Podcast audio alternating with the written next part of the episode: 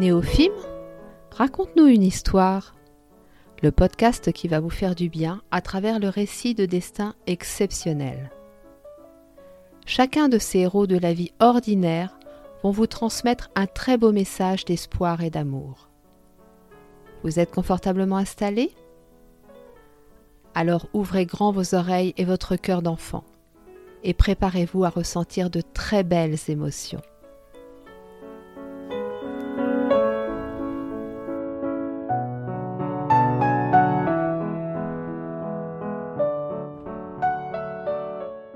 Bonjour à tous et bienvenue sur euh, notre podcast où l'on vous raconte des histoires, des histoires de personnes qui ont réellement existé, connues ou inconnues, et qui m'ont inspiré de belles leçons de vie.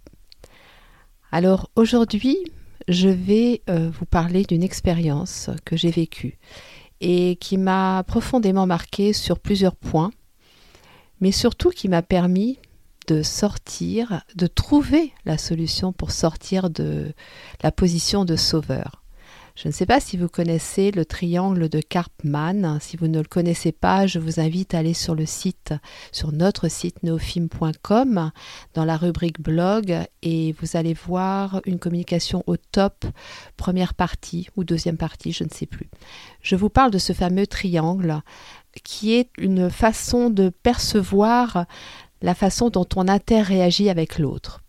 Je dirais que c'est quelque chose de très courant euh, que l'on a tous tendance à faire.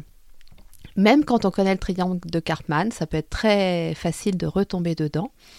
Et donc ça part du principe que nous adoptons très spontanément trois positions assez fréquentes, qui est soit celle du sauveur, soit celle de la victime, on la connaît bien aussi celle-là, soit celle du persécuteur. Et même si le mot est un petit peu impressionnant, croyez-moi que ça peut arriver aussi que l'on se trouve dans cette position-là. Voilà, donc l'idée, c'est de sortir de cette façon d'interagir avec l'autre pour avoir le bon recul et surtout la bonne attitude. Enfin, la juste attitude. Il n'y a pas de bonne ou mauvaise attitude, mais la juste attitude, celle qui ne va pas nuire ni à vos besoins, ni aux besoins de l'autre. Donc, je vais vous raconter ma petite histoire. Il y a de cela un peu plus de deux ans, j'ai un de mes anciens élèves, alors pour ceux qui ne le savent pas, j'ai été euh, prof bénévole dans un, enfin animatrice bénévole dans un collège où j'ai enseigné la culture des religions, la communication non violente, la médiation, gestion de conflits. Et donc j'ai bah, vu passer un certain nombre d'élèves, puisque j'y suis restée cinq ans en tout, et que j'avais énormément de, de classes en charge. Alors, j'ai été dans ce collège de 2009 à 2014, si je ne me trompe pas. J'ai encore des contacts avec certains de mes anciens élèves et d'une manière générale, j'arrive toujours à avoir des petites nouvelles. Certains se manifestent de temps en temps. Et donc, il y a un petit peu plus de deux ans, un de ces jeunes m'a contacté en me disant Nathalie, je suis complètement perdue, je suis dans une situation très inconfortable, je vis un énorme conflit avec mes parents et je ne sais plus quoi faire. Alors, le déclencheur de ce conflit, ou je dirais la situation qui a aggravé le conflit, parce qu'en fait ce jeune, je le connaissais depuis l'âge de 11 ans, il en avait 19, et à 11 ans, il me parlait déjà de, voilà, de relations compliquées entre lui et ses parents, voire entre ses parents. Donc j'étais au courant un petit peu de la situation. Là, il avait donc 19 ans et ce qui se passe, c'est qu'il avait une grosse consommation de cannabis. Donc, il était à la fois, entre guillemets, euh, coincé dans cette situation-là, et cela avait généré de plus en plus de conflits avec ses parents. Alors, en fait, sans savoir que lui m'avait contacté, sa maman m'a également contacté. C'est-à-dire qu'elle a demandé à un de ses amis, elle lui a dit écoute, je ne sais plus quoi faire, nous avons tout tenté, est-ce que tu n'as pas une solution? Et cet ami qui me connaissait leur a dit écoutez, appelez Nathalie. Donc le jeune m'a contacté, sa maman m'a contacté, et euh, la première chose que j'ai faite, c'est que je me suis en fait posée. Et ça, je pense que c'était la première fois que je le faisais vraiment.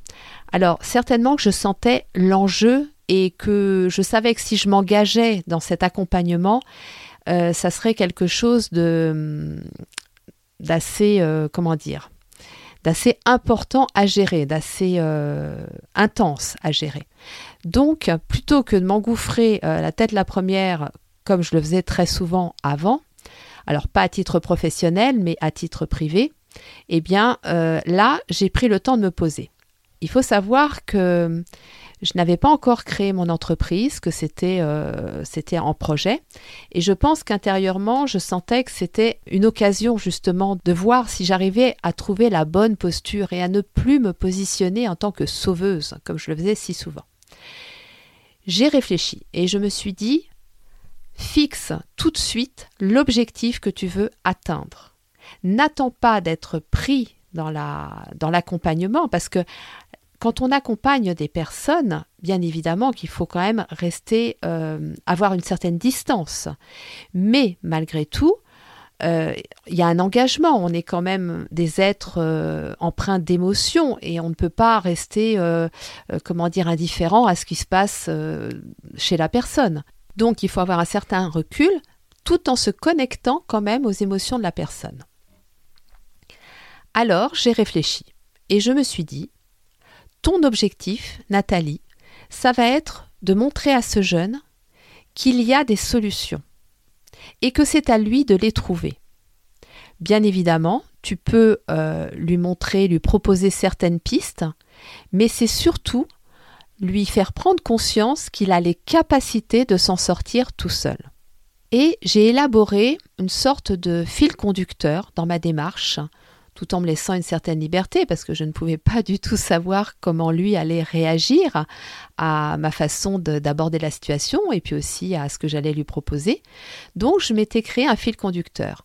Mais je savais et je visualisais très bien l'objectif final qui était uniquement de lui montrer qu'il y avait des solutions et que c'était à lui de les trouver et, et de débloquer la situation. Autre chose importante, c'est que je ne m'étais fixé aucun objectif par rapport à ses parents. J'étais là pour lui et uniquement pour lui. Alors, bien évidemment que vous allez euh, le comprendre après, euh, j'ai quand même été très à l'écoute, euh, je les ai aussi d'une certaine façon accompagnés, mais pour le coup, ils ne faisaient pas partie de mon objectif final. Et ça, ça m'a beaucoup aidé parce que à plusieurs reprises, les parents qui étaient désespérés ont cherché à se décharger d'une certaine façon de leurs responsabilités et à me demander de prendre les choses en main. Voilà. Ça, c'était non. Mais bon, je vais vous expliquer un petit peu comment s'est déroulée euh, cette aventure. Donc en fait, euh, la première chose que je leur ai proposée, c'est une médiation familiale, donc avec les deux parents et le jeune. Je savais à l'avance que cette médiation ne suffirait pas parce que le conflit était là depuis très longtemps, qu'il concernait le jeune, mais qu'il concernait aussi des choses et des blessures très anciennes chez les parents, qu'il y avait des choses à, à libérer, à travailler chez les parents, et que ce n'était pas une médiation qui allait permettre tout ça. Il faut savoir qu'une médiation, c'est un temps où on est avec donc les personnes en conflit et qu'on leur permet, on leur crée en fait un espace de parole pour qu'ils puissent s'exprimer, qu'ils puissent exprimer leurs émotions, leurs besoins, leurs attentes mais cet espace de parole euh, reste un espace de parole. Voyez, il n'y a pas de. Bien sûr qu'il y a des prises de conscience qui s'opèrent et que c'est quelque chose de très positif, très constructif, mais je dirais que c'est plus le début de quelque chose que euh, une vraie résolution. Je parle dans ce contexte-là, bien évidemment. Il y a des situations où des médiations suffisent à régler un problème définitivement. Là, en l'occurrence, je savais que ça ne pouvait pas se passer comme ça et que ça n'était même pas bon que ça se passe comme ça parce que ça aurait été un petit peu mettre un sparadrap sur une plaie qui était euh, purulente depuis trop longtemps.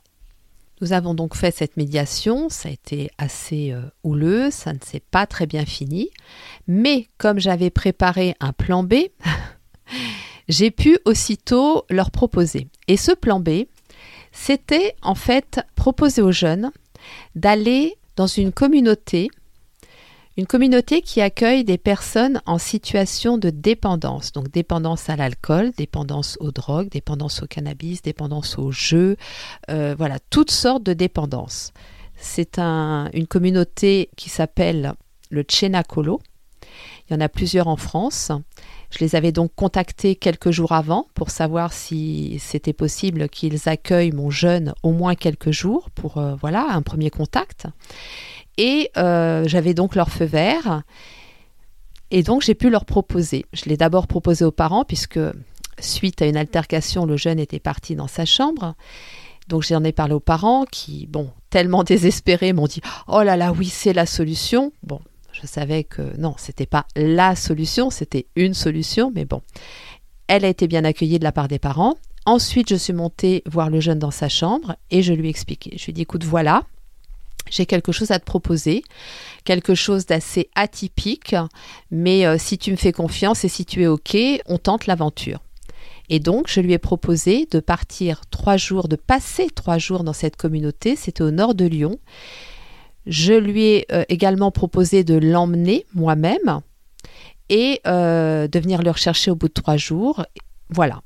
En gros, je ne savais pas réellement ce qui se passait au sein de cette communauté. Je savais que c'était quelque chose de très particulier, qui avait quand même un côté spirituel dans le sens où euh, il y avait beaucoup de temps de prière mais j'ai totalement fait confiance à une personne qui s'appelle Tim Guénard. Et si vous écoutez ce podcast, vous avez certainement écouté l'épisode sur Tim.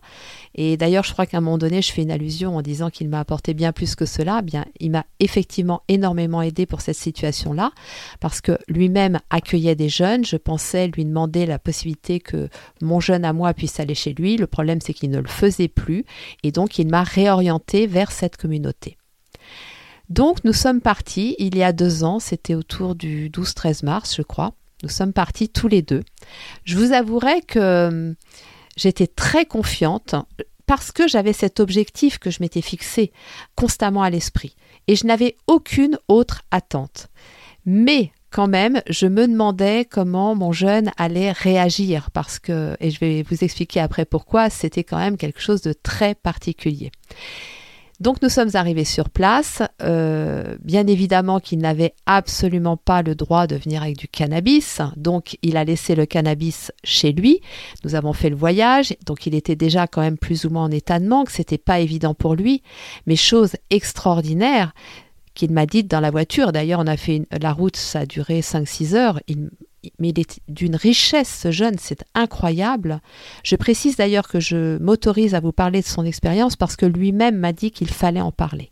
Voilà, donc euh, ça s'est passé il y a deux ans et il m'a dit oui, oui, euh, il faut en parler. Donc, il était déjà pas très très bien et un peu en état de manque, mais il était parti du principe qu'à partir du moment où il avait accepté de vivre ça, il allait le vivre à 100%. Donc nous sommes arrivés dans une location et le lendemain matin, de bonne heure, je l'ai conduit à la communauté. Et là, bien évidemment, que je l'ai déposé et je suis repartie pendant trois jours. Je n'ai eu absolument aucune nouvelle puisqu'ils n'ont pas le droit de téléphoner. Ils n'ont pas le droit d'avoir euh, même des montres. Donc la notion du temps est complètement bouleversée.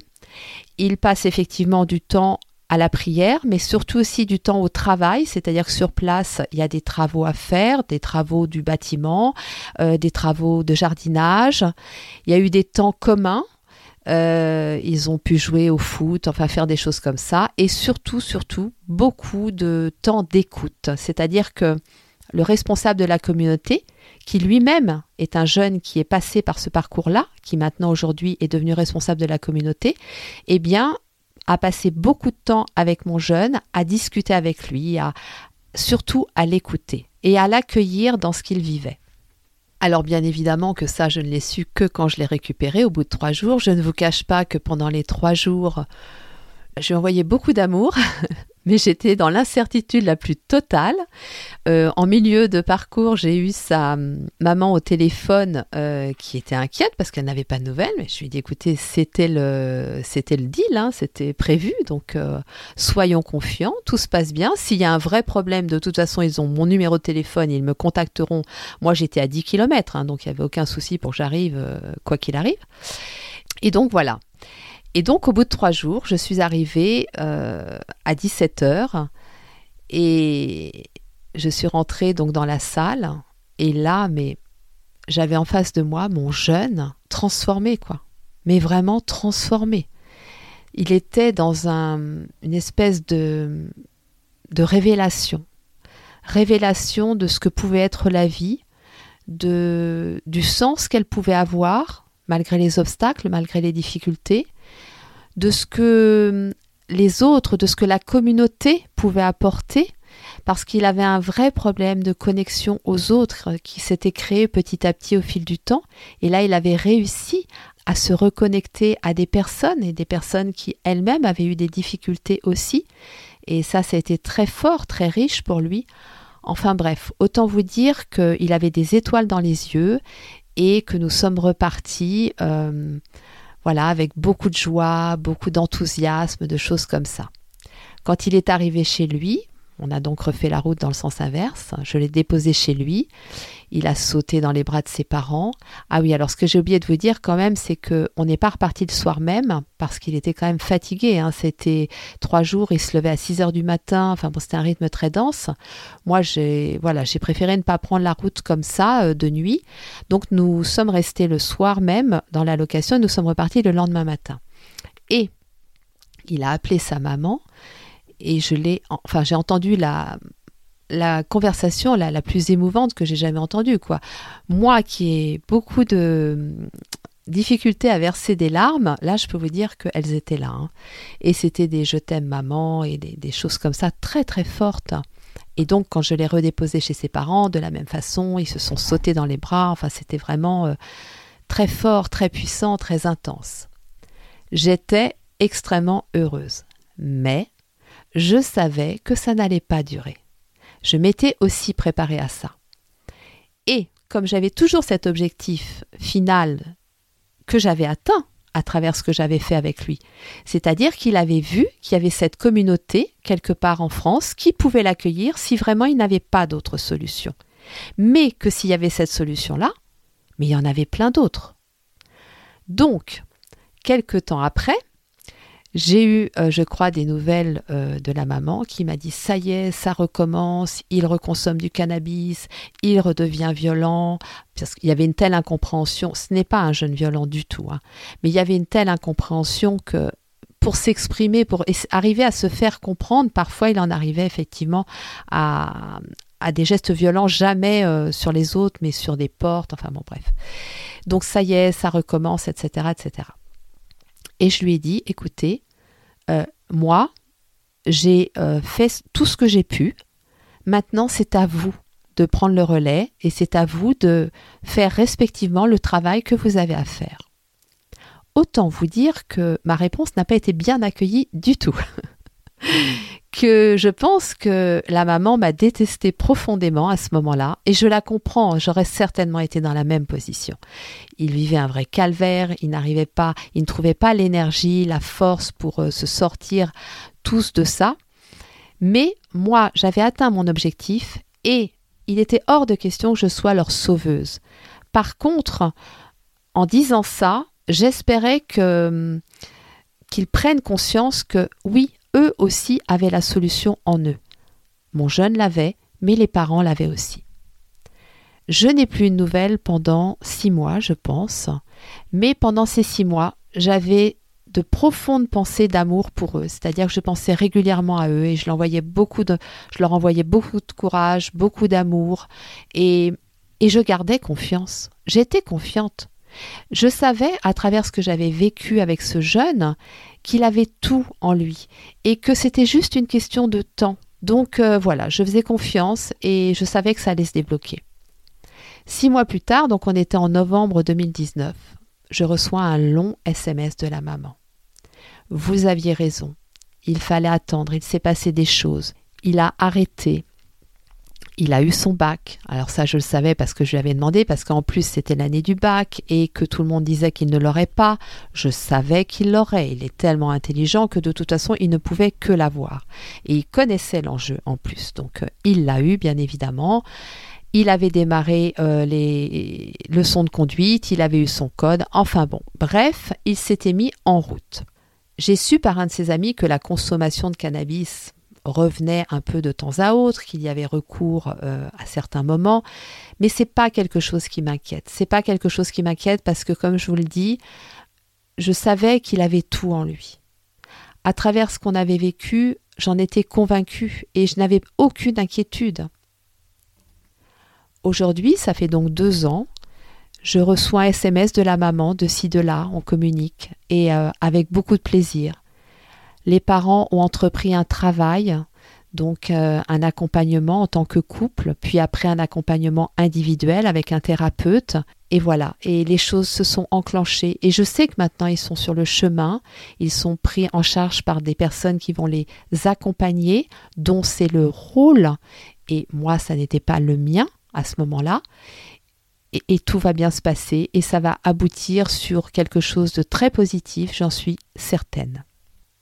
Donc, bien évidemment, vous l'avez compris, si je vous parle de ça, c'est que à partir de ce jour-là, j'ai compris que accompagner quelqu'un, c'est quelque chose de très beau, c'est quelque chose que j'ai en moi, que je, je, vibre en permanence, qui, me, qui, qui est ma mission de vie, et c'est la mission de vie de beaucoup de personnes aussi bien professionnellement que personnellement. On n'est pas obligé d'être thérapeute, d'être coach ou d'être euh, euh, psychologue pour accompagner des personnes. Dans notre quotidien, en tant que parents, nous accompagnons nos enfants, nous accompagnons nos parents, nos frères, nos sœurs. Enfin, voilà, il y, a plein de personnes autour de nous qui ont besoin de, de soutien, mais c'est extrêmement important, c'est même indispensable d'avoir à l'esprit de manière très claire notre objectif.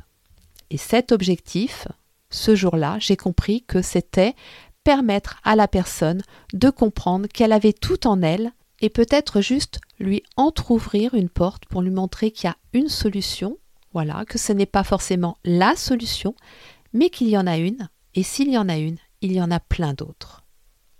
Et qu'après, c'est à elle de trouver celle qui lui convient le mieux. Et c'est vraiment aujourd'hui ce que je m'emploie à faire dans mes coachings, dans mes accompagnements, dans tout ce que je fais en fait. Et je remercie vraiment ce jeune. J'ai une profonde gratitude pour lui parce que le jour où il a osé venir vers moi, où il m'a fait confiance, parce que croyez-moi que de me suivre dans cette aventure, je pense que toute sa vie, euh, il y pensera, il ne peut pas oublier ce qu'il a vécu pendant ces trois jours. Et même si aujourd'hui je n'ai plus de nouvelles de lui, je sais que voilà, ce qu'on a ce qu'on a vécu a été déterminant pour lui et pour moi ça suffit largement. Je ne veux rien de plus. Voilà, donc quand quelqu'un viendra vers vous, pensez à ça. Qu'est-ce que je veux lui apporter et est-ce que je n'ai pas des attentes derrière? Et si j'en ai, attention de ne pas retomber dans le rôle du sauveur ou de la sauveuse. J'espère que cette histoire vous aura plu et inspiré Néophime et moi, nous vous souhaitons un très beau dimanche. Nous vous envoyons plein d'amour et nous vous disons à la semaine prochaine.